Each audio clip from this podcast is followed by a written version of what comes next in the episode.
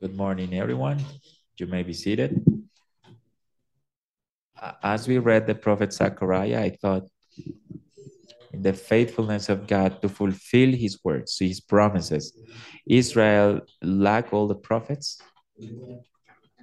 After 400 years of silence without prophecy, the Messiah came who was pierced. And in that way, God fulfilled his word to Zechariah, given by Zechariah. And in Jerusalem, a fountain was opened by which we're enjoying it today. That fountain is Christ, our Lord, who is in the midst of our people. Thank you, brother. So let's let's beg him so he can help us to understand his word and so he can help me to preach it faithfully. Let's pray. Lord, we thank you for the for your faithfulness, for your people, Lord. Because all of your promises are yes and amen in Christ.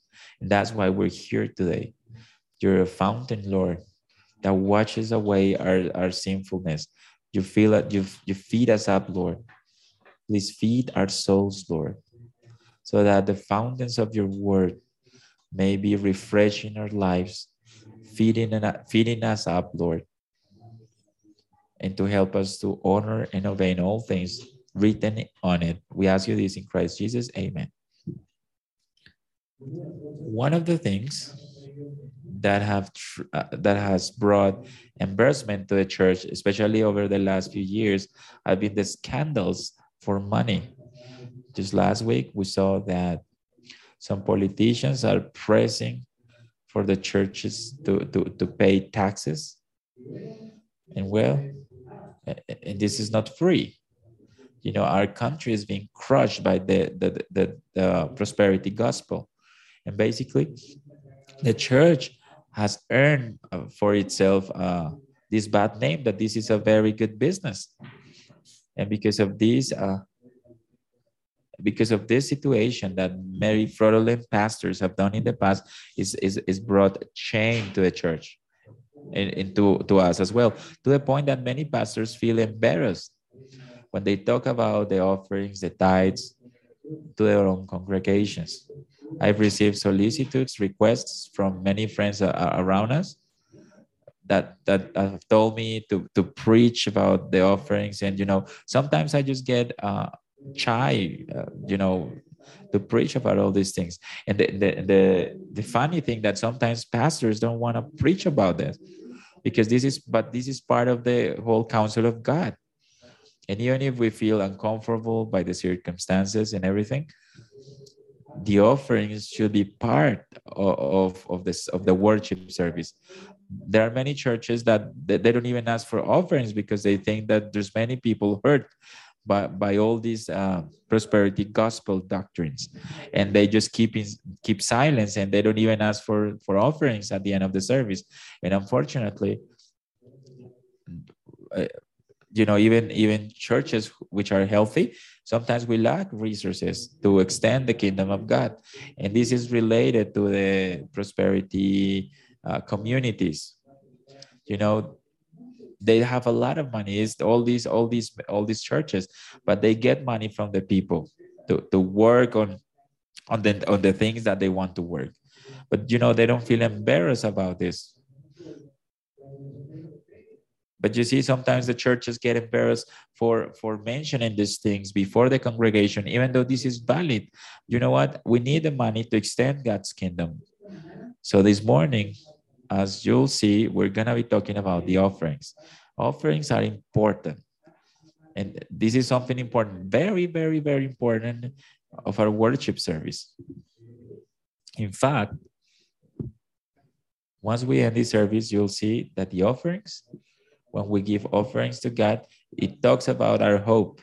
It talks about what we have in our hearts, our desire to be with God in glory. And it's my hope that once we finish the sermon this morning, you can leave this place and be more being more generous. And I really thank the Lord because from all the reformed churches that I know, we are a church which is very generous. God has given us the capacity to give to others, so that the church can sustain its pastors. And this is very rare to find. but also God wants us to abound in, in the way we give. So we don't give, not only give freely, but also generously. So, that, brothers, I expect you that this sermon may help you to be more generous, more thankful, to, to, to be more head, uh, thankful with God.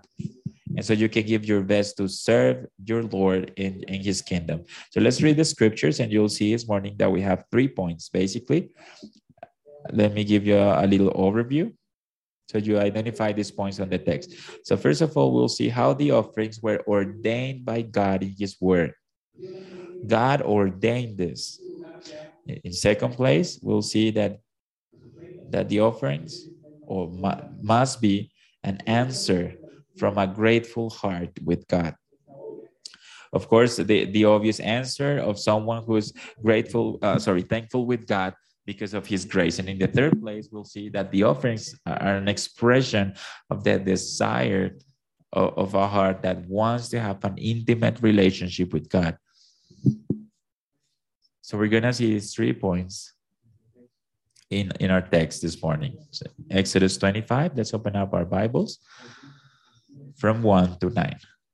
Remember, we're reading from the English Standard Version. The Lord says, The Lord said to Moses, Speak to the people of Israel that they take for me a contribution from every man whose heart moves him. You shall receive the contribution for me.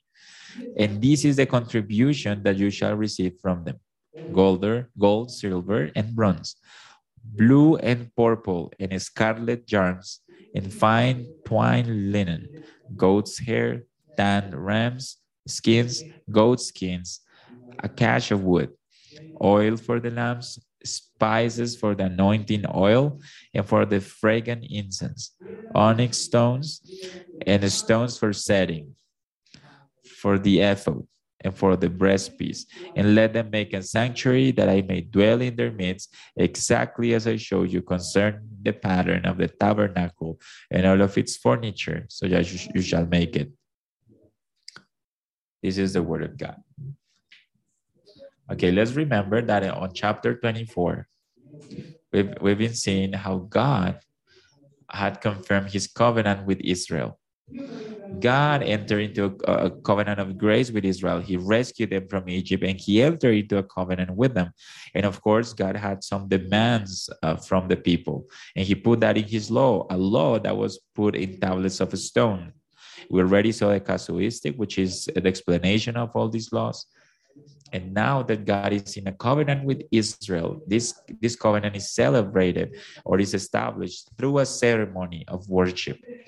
And we have here the first uh, worship service in the scriptures. So we have here a service just like the one we're having today to, to uh, uh, ratify the covenant that God had, had established with his people. This is the covenant of grace, these loving people that he chose for himself as his uh, perpetual possession, as eternal possession. And then after this, we have that the, the worship directed towards God in the tabernacle that we're gonna see from from now on, and the worship of God in the temple of Solomon, and the worship of the Jews in the synagogue when, when they were outside Jerusalem in this time called the exile because of the of their rebellion against God. All, all of these worships that were made in Israel from, from Sinai, they were like a sort of renewal of this covenant. And that's why this text is so important. Exodus 24 is, I would say, is, is, is the most important text of, of Moses' law. Is, is the is the zenith, right? The climax of the text. If you want to know what's the most important text in the Bible uh, in regards to a law is going to be Exodus 24. And that's because it talks about the renew. I mean, what happened after that, it was simply a renewal of what happened at Sinai when he sealed his covenant in the mountain Sinai. Of course, this is super important. So even our worship service today is an expression of what happened here in this text. This is a this is the renewal of the covenant. Every time we gather on Sunday, we're renewing that covenant that God made with Israel and that He uh, confirmed it in Christ. And that's why we have the elements of the worship service. And they're so important because we still observe this this this uh, ceremony in the, the tabernacle, in the temple, and those elements are still valid for the church in the New Testament. Let's remember what happened at the Mount Sinai. Just for a moment, just to remind you what happened, what I just told you this morning in our worship service. When we gathered here in the church, the first thing that we heard was the pastor reading from the scriptures that was inviting us to worship. And this is what happened at Mount Sinai. You come to a mountain. God is calling his people to come to a mountain to worship him. God is calling his people to worship him. And how is that that sinners may come to, to the house of God to worship him? Well, God reminds them the law. The law is read publicly by Moses in this worship service. God reminds the people of God the words of the law that anticipated the promises of God. The very reason why we're sinners and we can come before the Lord is because his word has called us. He has invited us and he's given us a provision called the Son that one day will come to die for our sins and their sins. And this reminds us uh, the Jehovah's law. This beautiful frame of what God made at the cross of Calvary, where He redeemed us from our sins so we can serve them in gratitude and obedience and so we can obey his his commandments so the reading of the of the of the 10 commandments reminded the people of god the way that god established to bring sinners to his house in the third place, in our worship service, after we read the scriptures, we ask for forgiveness for our sins. And this reminds us that we can come before the Lord because Christ came. So for them, Christ was appointed on the offerings on the Holocaust. The Holocaust pointed before his eyes that God was opening up a way so that others could approach him through this vicar sacrifice was because someone died for them that they they, they didn't die. And the sacrifices pointed that uh, to pointed to the fact that through the blood of another person they could be in peace before the lord. And that's why they could be they could have peace. God was declaring before them through the holocausts through the sacrifices that they were in peace with god. They could have this intimate relationship with god because god was their redeemer. How incredible is that right? If when, when look when we look backwards to the words of the shepherd that told us that brothers we've confessed our sins and our sins are forgiven. God is on our side. God wants to help us to fight our sin. Isn't this incredible? He's not against us. He's not an enemy. He made the peace with us.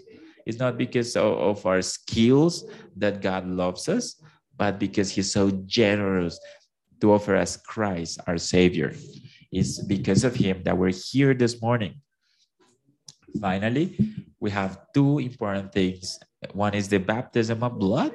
The baptism of blood put a taint on, on their clothes, basically. They couldn't just uh, remove the, the taints of, of their clothes, right? So the purpose of this uh, of this blood of with of this baptism was a way to express to Israel that the sacrifice that was offered for them was also applied to them, consecrate them for for him. And this is an act of consecration.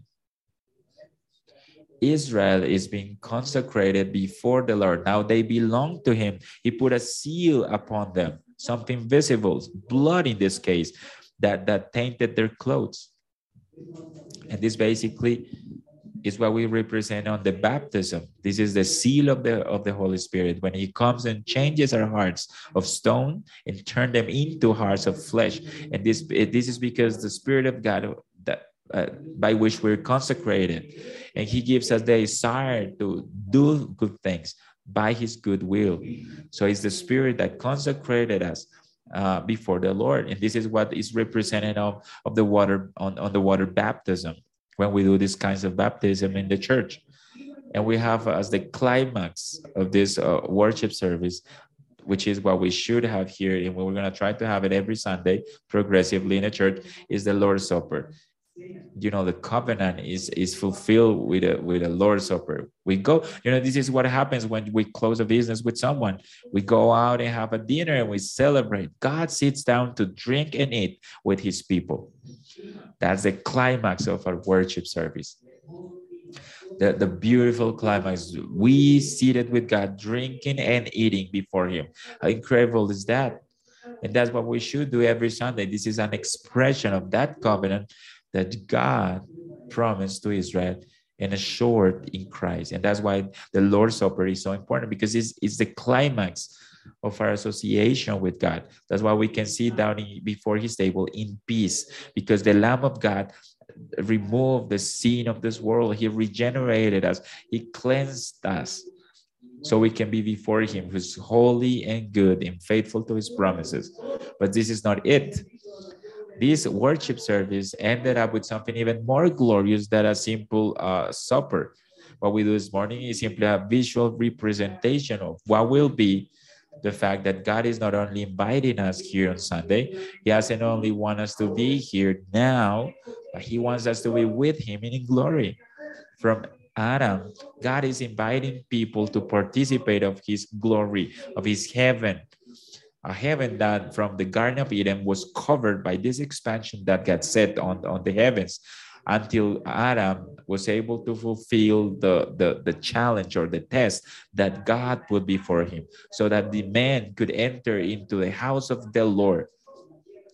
You know, the earth is, is simply the place where he put the, his feet. That's what the prophet says, right? But his house is in the heavens. So God created a special dwelling place, which is the place where everything points at. God wants us to participate of this place. He wants us to be with him. That's his intention in the garden. Man was excluded from this glory when he sinned, but now God, through Christ, is invited Israel to participate of this glory. And that's why at the end of this uh, big sermon of, of worship, we have a federal represent, representative of Israel and he was a shadow of Christ that was invited to Mount Sinai at the very top of this mountain. And after six days, the cloud of, of Jehovah says in chapter 24, 15, descended on the mountain. And then on top of the mountain, after uh, after seven days, that points at the at the day of rest when God seated on his glory, on his heaven to rule the earth, everything that he created man is invited to participate of this uh, celestial glory. And now on the seventh day, Moses, God told Moses, hey, come here. So he was already on the mountain. You remember that? So but God told him to climb up to his mountain, to his temple, to his uh, celestial palace. So now Moses is, is in heaven. That's the very place where Paul was at some time when he said, I was in heaven. I'm not sure if, if he was in a vision or, it was, or, or if I was in ecstasies. I was in heaven. There is a place that is waiting for us. And this is God's plan. And it's always been God's plan. That's the purpose of God to take many children to his glory. And that's the hope that is waiting for us, to each one of us. So, how important it is to understand that the climax of the worship service is not only a Lord's Supper here on earth, God wants us to invite us to the eternal table, to the, the celestial table, so we can have a, a really good meal with Him. And that's it's the, to that place where we're going. And that's where we're oriented every time we're here in the Lord's Day. Our, our side, our look should be pointed to, to the glory. This is just a taste. Uh, we're, we're just tasting of something that will happen later. So every Sunday, God invites us to enjoy from His presence as He invited Israel to, to enjoy His presence in His tabernacle and His temple so that they could observe and contemplate the, the hope that was waiting for them in glory. God wanted them in His house. And that's why God, from verse 25, is showing Moses that glory, that heaven and he's ordaining Moses to make a replica of the heavens on earth. And that's what the tabernacle and the temple and the church is. We're a replica of the heaven here on earth. It's not heaven, but it's a microcosmos of heaven as we wait for that uh, hope that's coming. So what we're recreating here is incredible. For the Jews, this microcosm was the tabernacle of where they gathered. That even though it was a tent, it was so beautiful in the inside, just like the heaven. And that's why uh, God told Moses, make a sanctuary so that I, so that I can dwell among you according to everything that I'll show you. The model what was it? It was the heaven, right? The model was the heaven.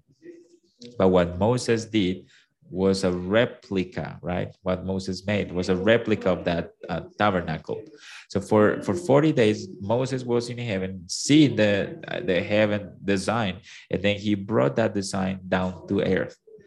So we don't have a place like that, right? But we have something better because heaven descended already to the earth in the person of Christ. The scriptures tells us in Matthew 12, 6, it says, therefore I tell you something greater than the temple is here. What is greater than the temple? Jesus Christ himself. He is the heaven on earth. What, what makes the heaven heaven? The God's presence. That's what makes the heaven heaven. And Christ is Emmanuel. He's God with us. The heaven descended to earth in the person of Jesus Christ. In John, on chapter 1, he says that the Verb became flesh. And he tabernacled. That's the exact word. He tabernacle among us. So here, John used the word tabernacle as a verb to express that Christ is the tabernacle of God with men, or that the heavens descended to, to earth in the person of Jesus Christ. And that's why John in chapter 2, when Jesus entered in the temple, he says, Destroy this temple, and in three days I will raise it up. And then the Jews, they got mad right at him. And then they said, in 46 years, he was built up and you're going to raise it up in three days. And then John, as a commentary, as a side note, inspired by God, but he was talking about the temple of his body, a greater temple, greater than the tabernacle. So we don't need a tabernacle today to recreate the heaven because Christ already came. Christ, the heaven, was already among us and he dwelt among us. And John said that we saw his glory full of grace and truth. So the glory of heaven came to us, down to us in the person of Jesus Christ. Isn't this incredible that we had the heaven in earth on this on this earth, walking on the dusty Jerusalem? God humbled himself and he dwelt among us. And they were able to see it. But you know what's uh, cool about this? That now the church, in Ephesians says that we are the tabernacle of God, the building of God, the dwelling place of God in the Spirit. Because of our union with Christ, and mysteriously, the Spirit acts upon our hearts. You and I, we don't need a building to worship God. You're the building. This is super cool. The Spirit of God dwells among us, and you are a brick of that temple. You don't need to find God in Jerusalem. We only need to gather as a church in the Lord's day, and the Lord will do what He did in the tabernacle and the temple. His glory will fulfill His house. The Lord is in this place. And even though you your eyes cannot see it, as Hebrew says, you have approached the Mount Zion, the reality, but our eyes cannot see it. So, what happens then? One day, that that curtain will be removed in the in the second coming but but you know the heaven is already ours because our priest is not working in shadows but now he's working in reality. He's not he's working on an earthly uh, holy place but now he's in the holy of holies in heavens. And we could call the earth this will be like the jar right? We are in the jar waiting for the priest to come out to open up a way to enter in glory to be with God forever. And this is our hope, brothers. And that's why everything that was done from chapter 25, everything will point to Christ. What God ordained Moses from chapter 25 of Exodus is is a, a visible shadow of, of what is in heaven down in earth. And this shadow was pointing to our Lord Jesus Christ. And we're gonna be step by step seeing every single thing in the tabernacle, how everything talks about God and what He's done. And then at the end of the worship service, as Moses received the, God's instructions to make this tabernacle on earth for his people, to dwell among his people in a temporal manner, because at the end he will dwell with us in heaven, right? But now God is ordaining Moses to do the following. You go tell the Israelites to take an offering for me. This is the end of the worship service what should we do? You know, at the end of the service, after the word of God is preached and we have dinner with God and we anticipate his glory, well, we, we collect the offerings. So the offerings are necessary.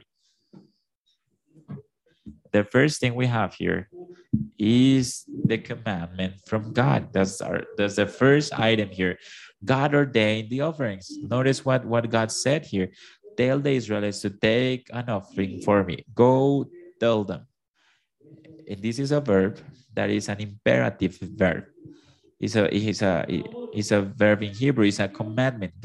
Moses doesn't have an option to do it or not. You know, Moses could have, Lord, but how can I ask them for money? You know, this is uh, so embarrassing, right? But you know, this is an order. God is ordaining him. So a pastor should be shouldn't be ashamed for asking for the offerings in the church, even though there are other pastors who who get it right and who steal it from the people but but the thing here is that a faithful pastor is gonna ask for offerings because god said so. Because the one that says that he needs the offerings is god. Therefore for those who want to be pastors or elders you shouldn't be you shouldn't be afraid or you shouldn't be embarrassed by this because god ordains it. I don't get embarrassed by that. We never do it but you know because you because we have expository preaching and today we had the chance to talk about the, the, the, the offerings but god demands this. God says set something apart. Set something apart. In fact you, you know this is you, you might say well this is in the old testament but you know the church hasn't changed. In the new testament in first of corinthians with the same authority in chapter 16 paul says to the corinthians the first day of the week that day where you celebrate that you're in the glory of God, every one of you set apart and keep for you according of how you've prospered. In the very verb eh, that is used here is the very verb that, that God used for Moses. Paul is ordaining the church to set apart the tithes for God in the church. And this is not something that only happened in the Old Testament. God ordains his people to give offerings. And with all authority, Paul says here, you should set apart. This is an obligation from you. When I go there, I hope you don't collect more offerings because this special offer was going to be used for those who were in need in Jerusalem that was destroyed in Jerusalem and were and were needing money. But these are God's resources. This is the word offering, something that is consecrated for God. And that's why when we read from the text in Exodus 25, God says, Go tell the Israelites to take an offering for me. For who? For God. But was it for, for Moses, right?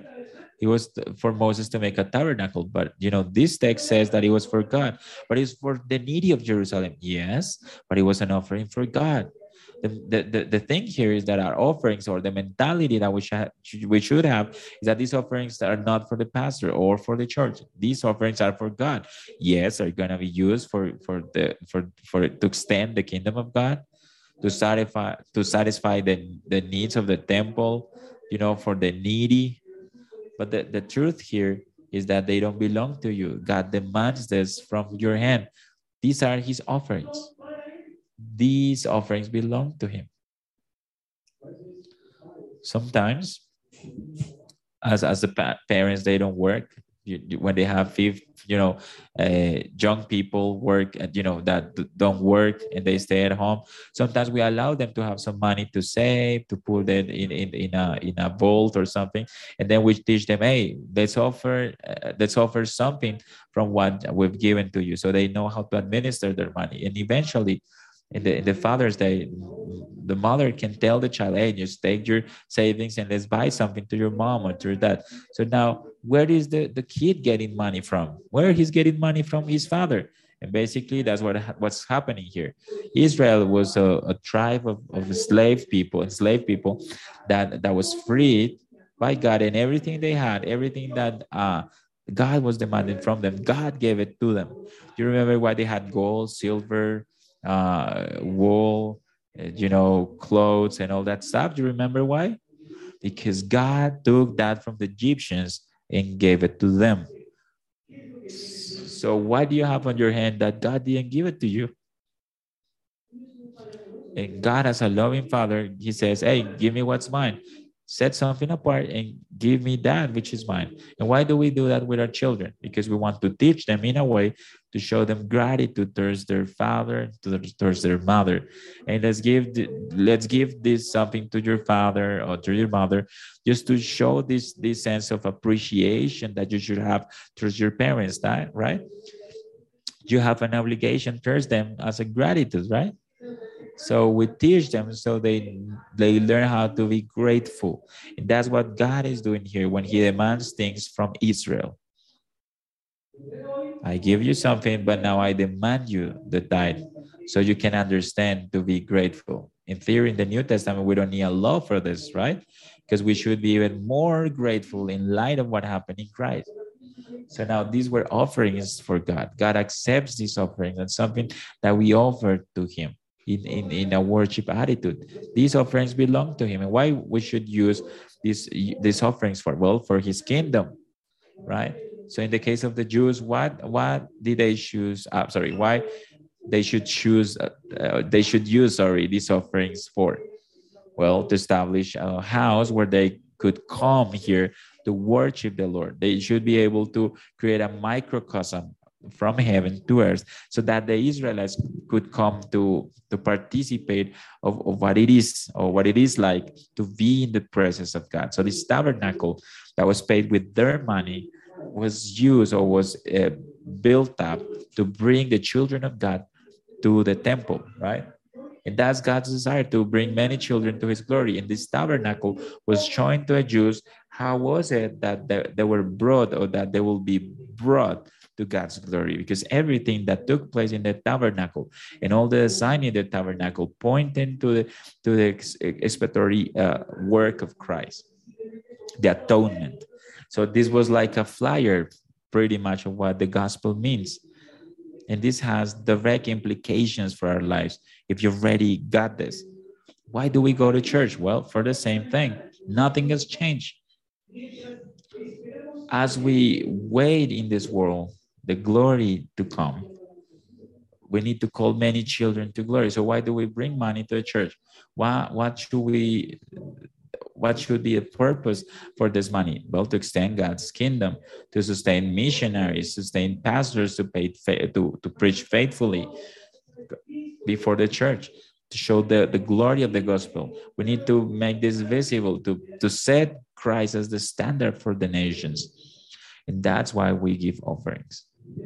The money then should be used for God's glory to announce the good news of the gospel. So we learn here two principles, two important principles. God demands from us offerings.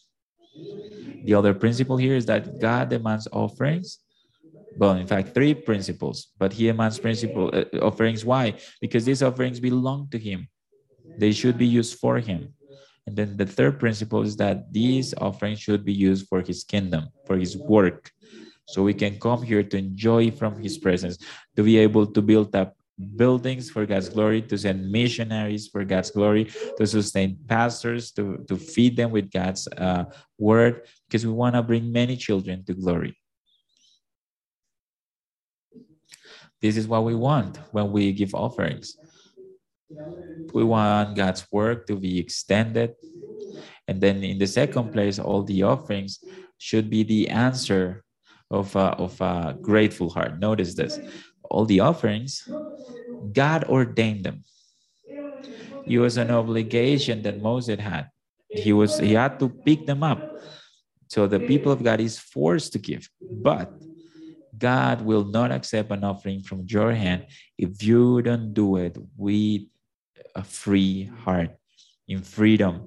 Notice what the text says. Go tell the Israelites to take offerings. This is a this is a commandment for me. But then from who we're, re- we're receiving offerings? From who? The text says from every person that is moved to give. So the, the, the person that his heart moves him to give, motivates him to give. So if you don't feel motivated, then your offering is, is not is not desired by God. It's abhorrent to God. That's what the psalmist says. Abhorrent are, are for God all the offerings from the unrighteous. God doesn't receive offerings uh, with a bad intention because God loves he who gives willingly and happily. And put it uh, otherwise, God hates that person that, that gives forcefully. Do you think that, that the tithe is a tax? Well, God hates that. Do not bring your, your, your offerings to the church. The point here that is that the offerings that the people of God should give should be given with a heart that is moved towards giving, with a desire of giving, with the desire for the kingdom of God to be extended. If, if this desire is not present, God will not accept your offering. Therefore, this offering is demanded by the people, but it will be pleased uh, uh, before the Lord if you do it with the right intention. On top of this, we got to understand what God is asking for here. So, offering you should take from them for those who move to do it. And this is the offering that you will take from them gold, silver, linen, and blah, blah, blah, etc., etc. Notice what God said here. God is asking something costly. He's not he's not saying, I just, you know, he's telling them, hey, bring me the gold that you have, the most costly thing you have in your house. So you shouldn't only give willingly, you should give generously. It should hurt in a sense because this is a sacrifice towards God. God, I want to do this, but I don't want to do it just because what you know, just just whatever I don't use. No, you have to give the best for God. God is asking here for something costly, and of course, we're not saying that the poor should get in debt, you know, to bring gold, because of course there were also offerings that the poor could should give, or like for example the, the the, the goat's hair or the oil for example those kinds of things. Of course the, the, these kinds of things were not that costly you can go to a store and get something in, in the store but you could bring that as an offering if you didn't have gold in your house. But the point here is that for a poor person to buy this species being poor should, was difficult because very likely he had to help one day you know, to cut up a tree or something, or go fishing for a day, for or for three days to be able to to fish something at delph a dolphin, for example, like for example, bringing skins of of of a, of a fish, uh, as the text says. So to for you to be able to fish uh, an animal, you need to at least spend a day working because you didn't have gold or silver, and you wanted to offer God something then you should say, well, what should I offer you? Well, I'm going to give you some days of work. You know, um, um, I, I want to go out and just get an animal for you, a cattle or something that even though I know we need it, right? I'm gonna give it to you, right? I'm not gonna give you, you know, I may have a goat, but it's the only goat I have, right? So I'm not gonna give you a goat because that's the only thing I, I need um, for living, but I'm gonna give you uh, his hair. So it's from what that that you've received that you have to give back. God doesn't say that you should uh, seed on His kingdom, uh, going to a bank and getting some loans. No, you should give according to what God has given to you. So this gospel prosperity uh, encourages people to give to give to the church from that which they don't have because they think it like in a pyramid, a pyramid a pyramid way. Like, for example, no, I give something, but just to get something back.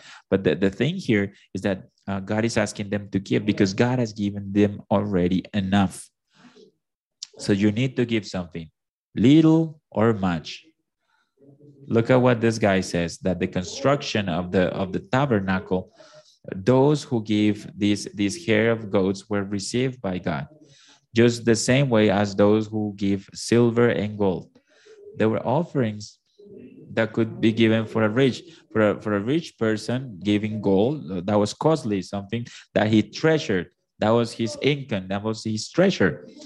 But according to his richness he had to give back. So he had to give gold because he was rich. He, he, he was not going to give uh, goat's hair. Because you remember what the lord said of, of this uh, lady in the gospels that gave uh, just a little coin for the offerings and that was all she had. And then the lord said she gave more than everybody else. Because the other people uh, gave from from that which was extra right? But this girl gave everything she had. So this is a sacrifice for the lord. This must be costly. It must be generously and, the, and this is what God considered about the, the Pharisees. They were super rich and they only gave a couple of coins because they want they wanted to collect more money, but they didn't think about God's kingdom.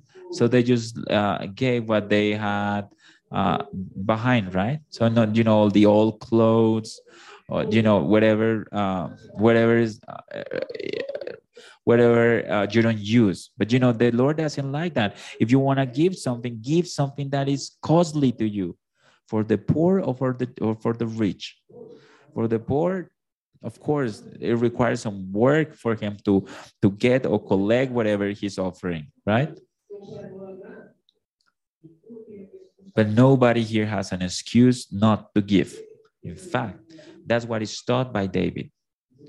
Look at Second Samuel 24 24 david was rich super rich. And he faced another guy that was even richer. So in the context of second samuel god is punishing david and the people of god because david sinned because he was so proud and he and he did like a like a survey to see how many people he had. So he was resting on, on he was leaning on his own strength. God punishes him and he's killing the people. God will kill the, the people. However, God had mercy with David and he didn't kill him and he didn't kill all the people. And God gave him a way out. God said to David, All right, David, I forgive you. Give me a sacrifice. So you understand how costly is my forgiveness. The cost of, of, God's forgiveness is offering up his son. That's what forgiveness cost. You're not dead today because another one died for you. And that's what David understood with these offerings. David then is going to give a sacrifice to God. He's going to offer a sacrifice to God that will point up to Christ. And when he was going to be uh, giving these offerings to God, he, he went to a field where God appointed him to do it, which is the same place where the temple was going to be built. This, this, this piece of land belonged to someone else as rich as David, someone who was called Araunah. So David went to this guy and he said, Hey, give me your land. I want to give it. I want to purchase it from you. God will kill us all, but God is offering us mercy and he was not going to kill any, anybody else if we trust in his sacrifice. But God told me to present sacrifices on this place. And when the bulls you have in this place, sell me your bulls and the land. And then the rich man said, Well, if God is not going to kill me, I'm not gonna die for the for God's sacrifice. If you're gonna offer a sacrifice, I, you know, I'm, let me give you my house for free. Don't worry, don't pay me for that. You know, I'm alive. I'm grateful. You know, I'm alive. And then he said, No, just take my house, my bulls, everything, sacrifice whatever you want to the Lord. We gotta do a party because he forgave us. And you know what David said? No, no, no, no.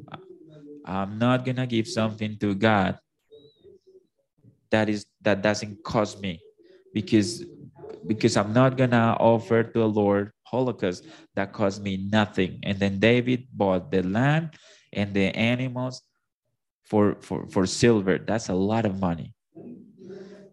God David simply gave a lot of money. Why? Because God David was giving generously, willingly. Why? Because of God's mercy. God didn't kill him. God gave him a way out in Christ. So there were two rich people fighting who, who gave more. But you know, David gave more, a fortune. because he was grateful with God. You know that it was also the answer from the from the people of Israel when uh, Moses descended to the to the people of God. Moses found a party right on the land, like the pagans, and they were worshiping uh, a golden calf. And then Moses was super angry. He broke the, the tablets that were given to him in the mountain. And then Moses said, I killed them all. They're, they are idolaters. And, and you know what? Uh, you know what God did? He didn't kill them. He gave them the way out to, to make sacrifices. And he said, you know what? Even though they're idolaters, I'm going to forgive them.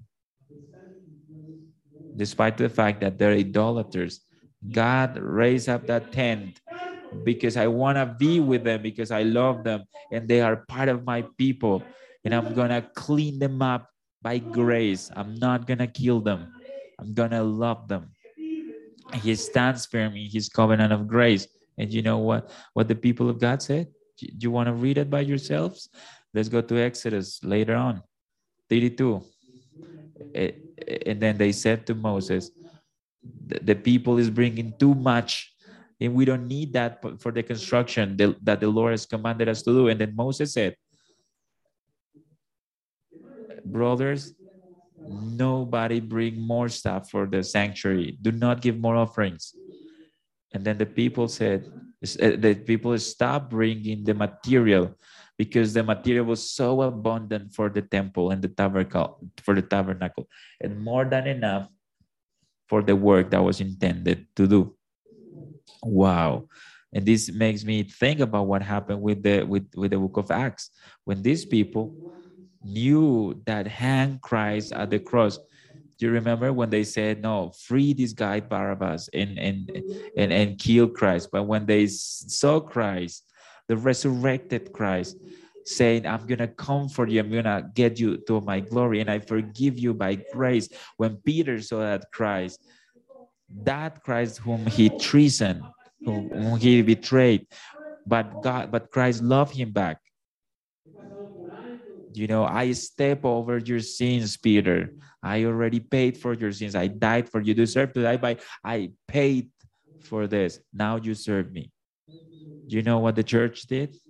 It says they, they, it says the text that they sell everything they had.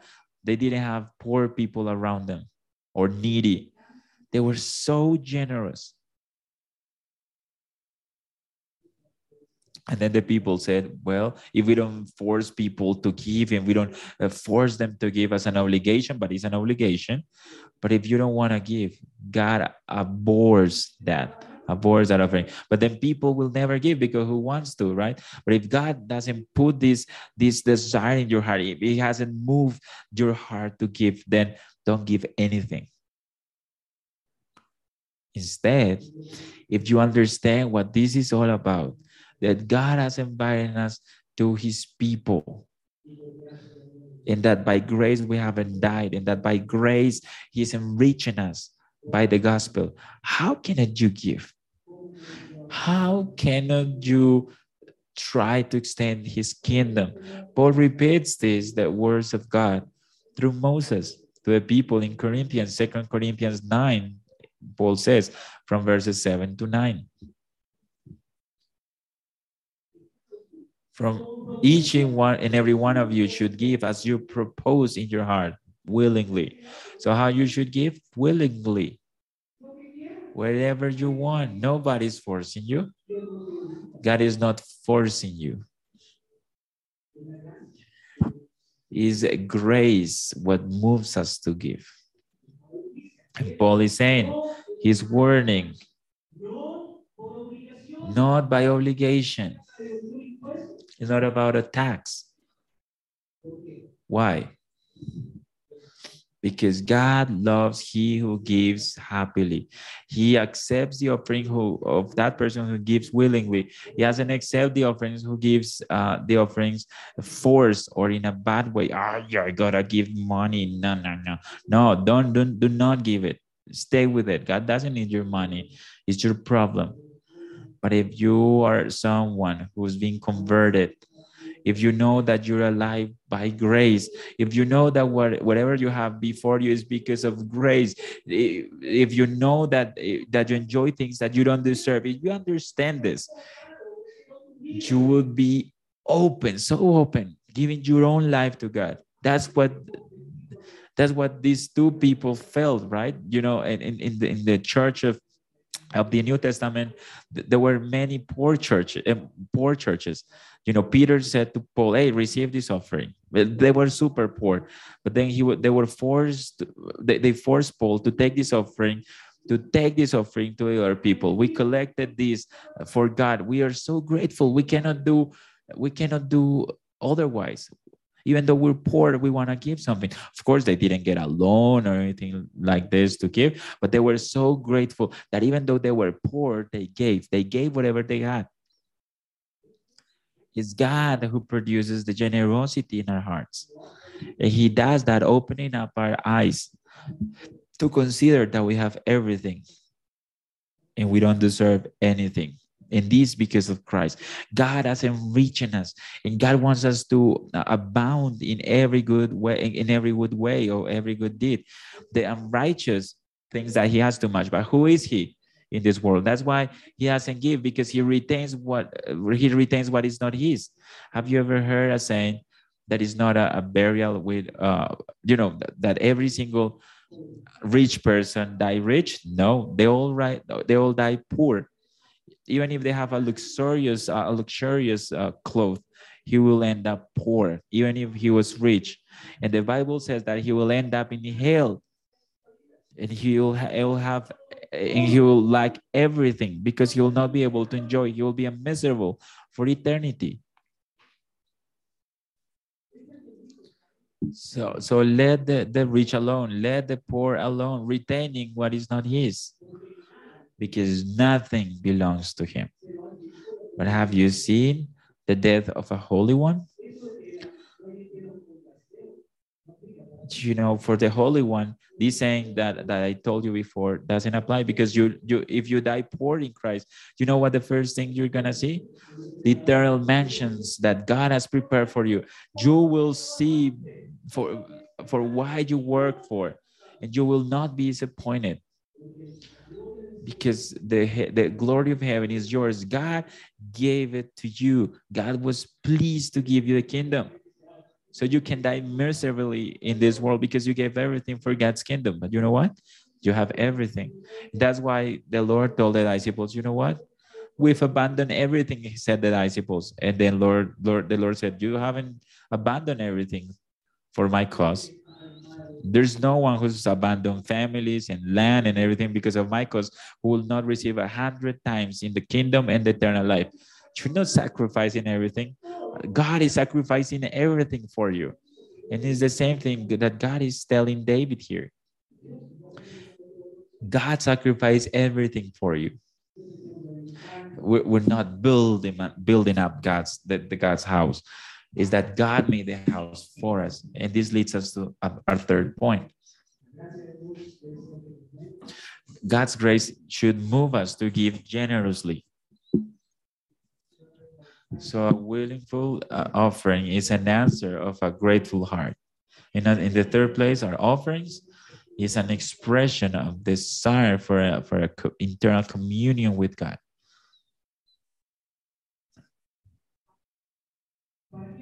So, uh, what did I use the, the offerings for? Well, to build up a sanctuary, a temple, right? The text says, verse 8.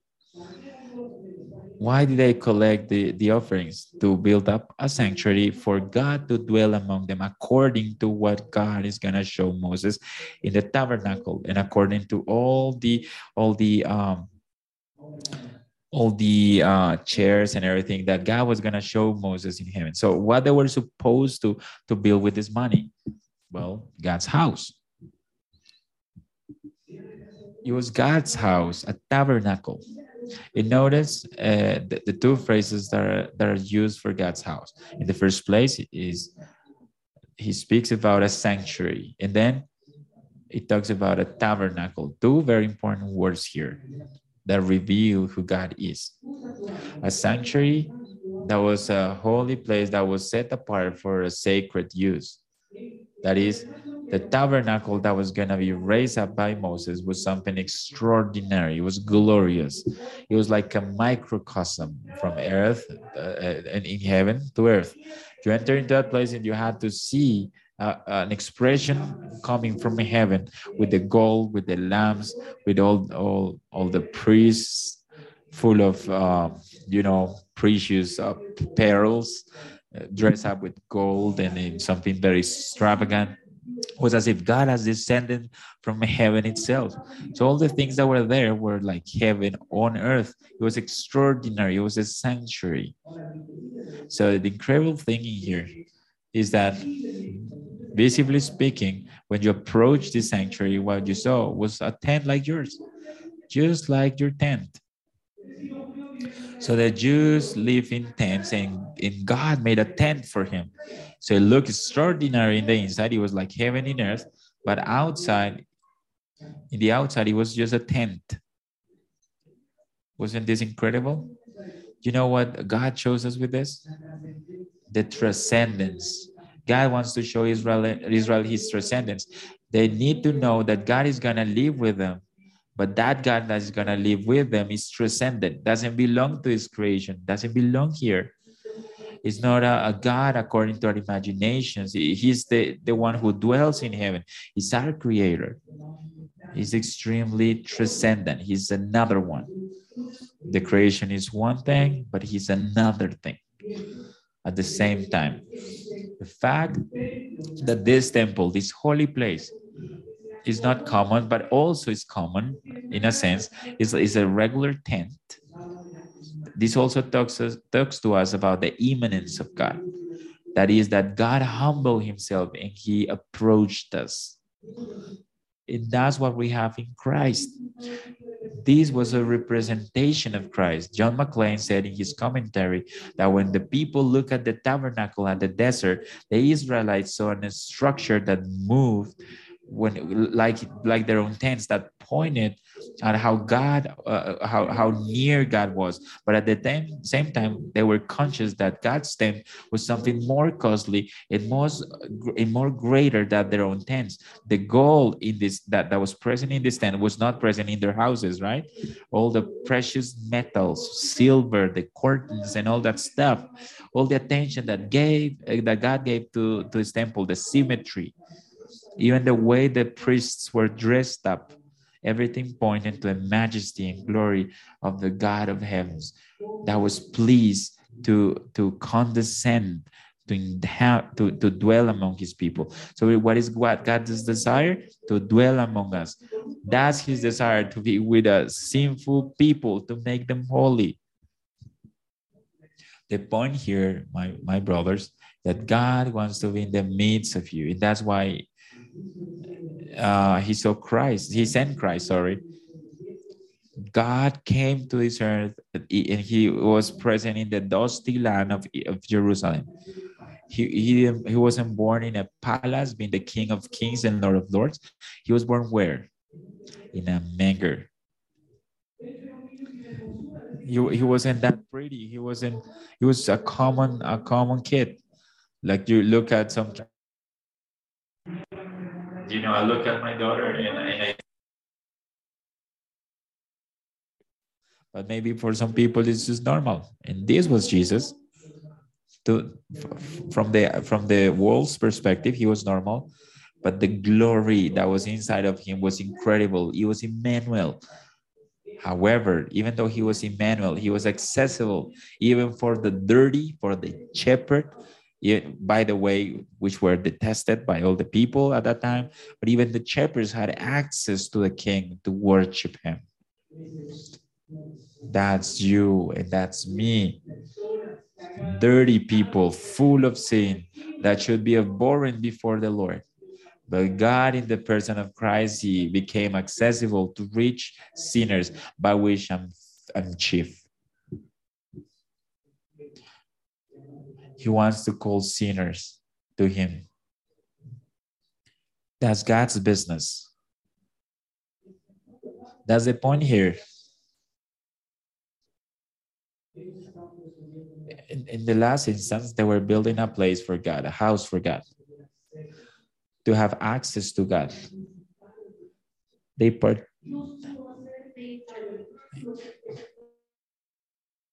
that the people wanted, so that people would have access to Him. But he, God could even try to create a, a palace magically. But God was pleased for the people to participate in this process with a special purpose. So that the, the very people could express their own desires, you know. Like God is telling me, hey, I want to live with you, I want to cleanse you, I want to sanctify you with my word, bless you with my gospel. Now build up a house so that I can do this, participate, participate of this thing. A way to diminish the covenant would be, no, I'm not gonna give anything for this. I don't want you with me. I, I am enough. I don't want Christ. I'm awesome. I'm cool. Why, why do I need your word for? if I'm so wise, I'm so intelligent. Why do I want your words of life if I feel that I'm so alive? Why do I want you? Why should I give offerings if I don't want you? But God gave to the people of God an expression of love and of this desire for them to live with Him. And He invites them to participate on that task. And this is incredible. So giving offerings here, it was an expression from the people to tell God, God, we want you to come here with us. We want you with us. We want your word. We want your word to cleanse us. We recognize ourselves as sinners. We want your atonement, your mediation. You want the priest that you promised. We love you. We want the heaven, anticipated the heaven. We want to be with you. Of course, we'll give the best we have because we love you. And isn't this what we do every Sunday? So I hope this thing changes the way you think about this. Because when we offering, we, we're telling God, God, we're stubborn. We want someone who preach to us uh, your word we want to pay this guy for this so he can live a, a, good life without worrying about the things of this world. So he can preach your word because we love your word. That's why we want someone to spend his life with us because you we love your instruction. We, we want someone to instruct us because we want to be together in a place. We want to give offerings so we can have many places to to worship you because we want to bring many children to, to, to your house so they can be delighted in you. And want to give them missions because we want uh, the heavens in the earth. And that's why we want to give offerings so we can raise up places where your name is exalted. Without your offerings, we could do nothing for this. And your offerings are a manifestation uh, in the sense that you want the kingdom of God to be extended. So let me ask you something. Is this your desire? Has God touched your heart with the gospel? Do you understand that what God demands from you and you want to do it freely? And I know that's your case, and in the case of many here. After the sermon, eight days ago, I was talking to my brothers about that. And you know, it, it's not because of that that I made the sermon. That's because we had to. But we talk about the offerings and we all agree with something. We love to give. But sometimes we refrain ourselves, right? Because we sometimes we argue to ourselves, well, this and that. You know, when God put something in your heart, give. If you have this desire, do it. Do it soon before you repent and you start arguing, right? Give, give generously, give abundantly as an expression of your love for God and as an expression of your desire that the kingdom of God may be extended on this earth give. God wants that person who gives openly and willingly and happily. So, brothers, the incredible thing about this is that sometimes you, you work in the work of God and we see the church and what we do, and we don't understand what this is all about. Because sometimes we say, I'm going to give offerings, but I don't see the the church has been extending and, and stuff like that. And, and this is something that David saw too when he had the tabernacle with him in 2 Samuel 7, that David was in his palace, in his uh, kingly palace, and he thought, well, I'm living in an incredible palace. This is beautiful. Uh, and, and God dwells in a tent. This is not this is not fair. And then Second Samuel 7 6, he says, David, God, God said to David through a prophet, I've never dwelled in a house from the very day I, I took the people out of Egypt, but I've always been in tents in a tabernacle. Wherever I've, I've gone, the, the question here for David, I've talked to you any word or the or the people of Israel where I've ordained you that I wanted to shepherd my people. And then did have I told you why didn't you build up a house for me? Did did I have I ever told you that? I don't want a castle. Because sometimes you say, well, I'm giving offerings, right? And we feel like really good, right? Sometimes we feel like very frustrated because sometimes we give, but it's not enough. And because the church looks like it's not progressing, we're not advancing. And sometimes we sadden like David. But the, the thing here is that sometimes we don't understand why we offer and where God wants us to wants uh, to guide us. And look and listen to what God says to David. Hey, understand this. You were no, you were, you were a nobody. You were a shepherd. You were a nobody. And I took you and I enriched you. Are you pretending to be a castle for me when I gave you the money to build your own castle? Ah, you might say, oh, look at what I've built in Ra. Now, Think about this first. And first understand that whatever you have is because God gave it to you. If you live in a good house and you have a good church and you have a good place to work, and you say, wow, I'm so incredible. Oh, I, there are other churches that are so uh, poor because they don't have the things we have. You should think a little bit more carefully. Hey, you deserve to die. You're a little shepherd, David. The castle was given by me to you. And at the end, God said to David, One day, David, one day, just knowing that where your offerings are pointing to, I'll give you rest, rest to Israel, this eternal rest to Israel. And to you, David, you who think to build a house for me, let me tell you something. I will build a house for you. Sure offerings is just an expression of love to God. But whatever we do with our money in the church is simply an anticipation of what God is already making for us in Christ in glory. Did you know what Christ said when he departed from this earth? In the house of God, there are many dwelling places. If it's not like that, I would have told you so.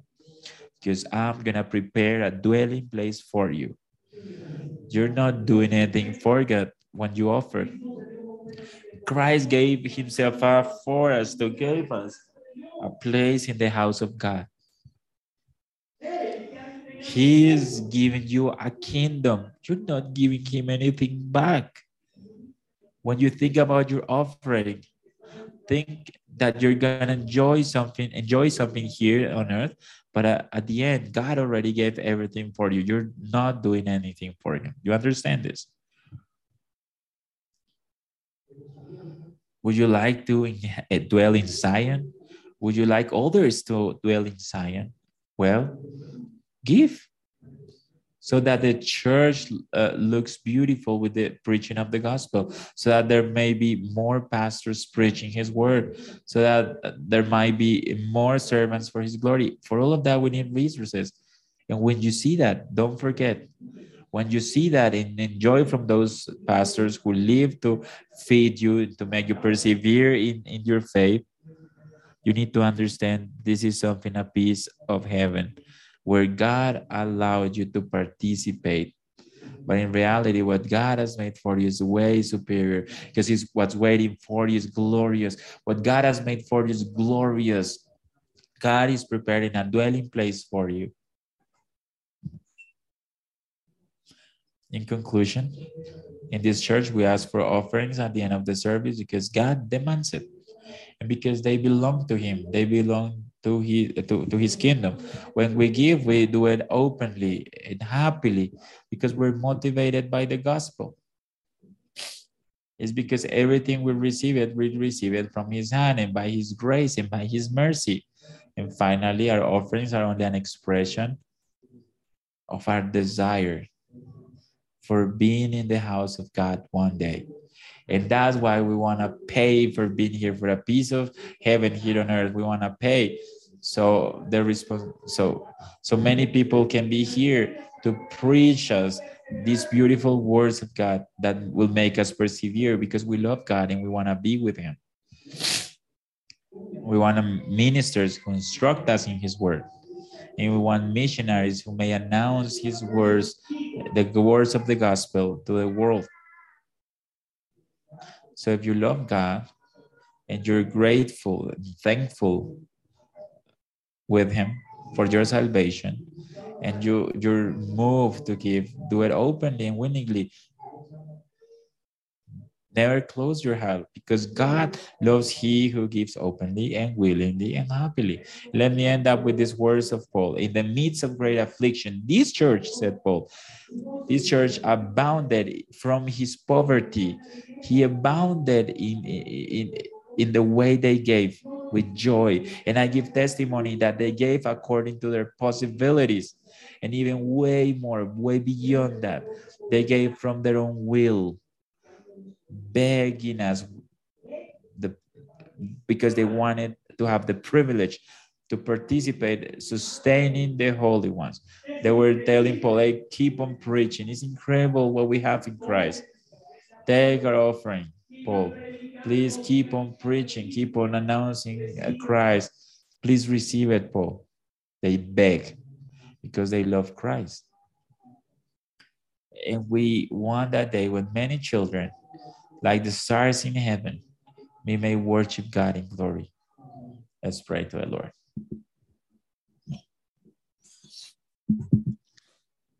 Oh Lord, thank you. Because you allow us in this day to give glory to your name, Lord. Remembering the gospel. And to understand that we have communion with you in Christ.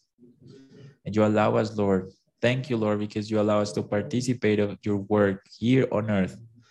To build up your house, Lord, to bring living stones to be polished in your house, Lord, in a way that one day together we may enter into glory with you, Lord.